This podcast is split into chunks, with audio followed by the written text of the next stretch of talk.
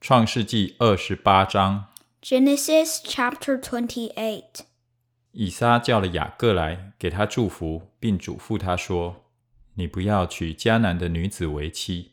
So Isaac called for Jacob and blessed him. Then he commanded him, Do not marry a Canaanite woman. 你起身往巴旦亚兰去，到你外祖比土利家里，在你母舅拉班的女儿中娶一女为妻。Go at once to Padan Aram, to the house of your mother's father Bethuel. Take a wife for yourself there, from among the daughters of Laban, your mother's brother. 愿全能的神赐福给你，使你生养众多，成为多族。 May God Almighty bless you and make you fruitful and increase your numbers until you become a community of peoples. 将应许亚伯拉罕的福 赐给你和你的后裔，使你承受你所寄居的地为业，就是神赐给亚伯拉罕的地。 May He give you and your descendants the blessing given to Abraham, so that you may take possession of the land where you now reside as a foreigner, the land God gave to Abraham. 以撒打发雅各走了，他就往巴旦亚兰去，到亚兰人比土利的儿子拉班那里。 拉班是雅各以扫的母舅。Then Isaac sent Jacob on his way, and he went to Padan Aram to Laban son of Bethuel the Aramean, the brother of Rebekah, who was the mother of Jacob and Esau. 以扫见以撒已经给雅各祝福，而且打发他往巴旦亚兰去，在那里娶妻，并见祝福的时候，嘱咐他说：“不要娶迦南的女子为妻。” Now Esau learned that Isaac had blessed Jacob and had sent him to Paddan Aram to take a wife from there, and that when he blessed him, he commanded him, Do not marry a Canaanite woman. 又见雅各听从父母的话，往巴旦亚兰去了。And that Jacob had obeyed his father and mother and had gone to Paddan Aram. 以扫就晓得他父亲以撒看不中迦南的女子。Esau then realized how displeasing the Canaanite women were to his father Isaac，便往以实玛利那里去，在他二妻之外，又娶了马哈拉为妻，她是亚伯拉罕儿子以实玛利的女儿，尼拜约的妹子。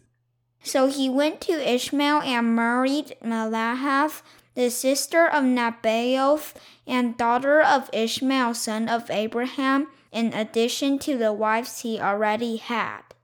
雅各出了别是巴，向哈兰走去。 Jacob left Beersheba and set out for Haran.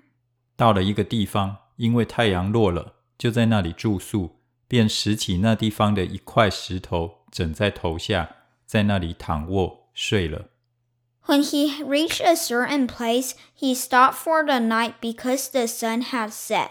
Taking one of the stones there, he put it under his head and lay down to sleep.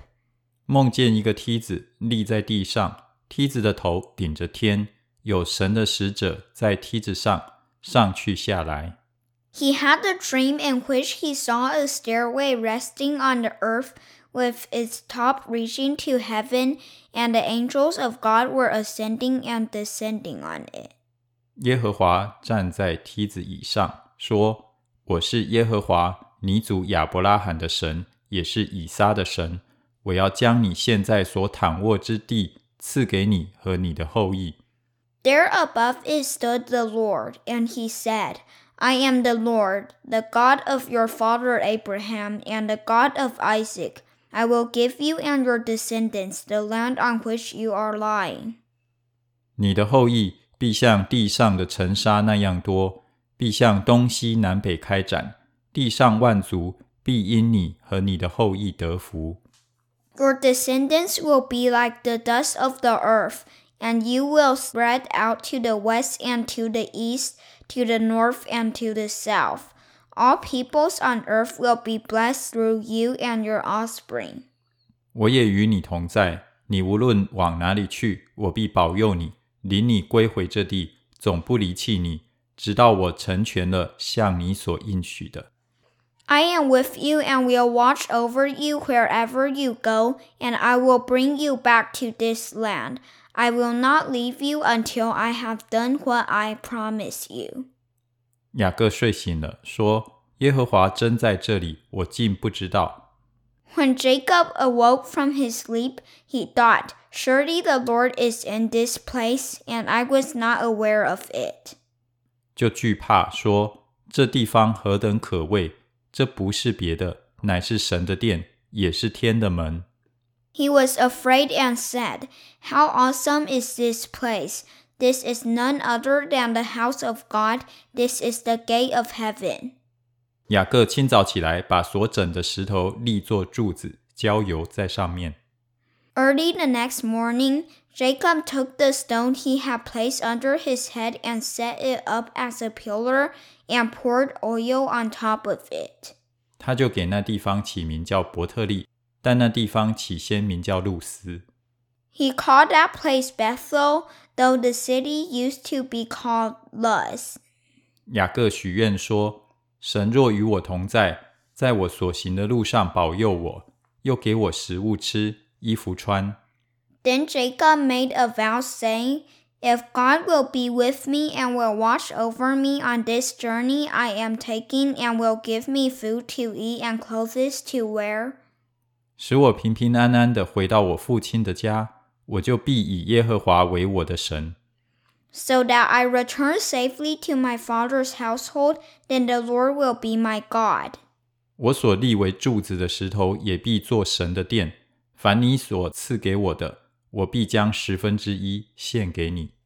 And this stone that I have set up as a pillar will be God's house, and of all that you give me, I will give you a tenth.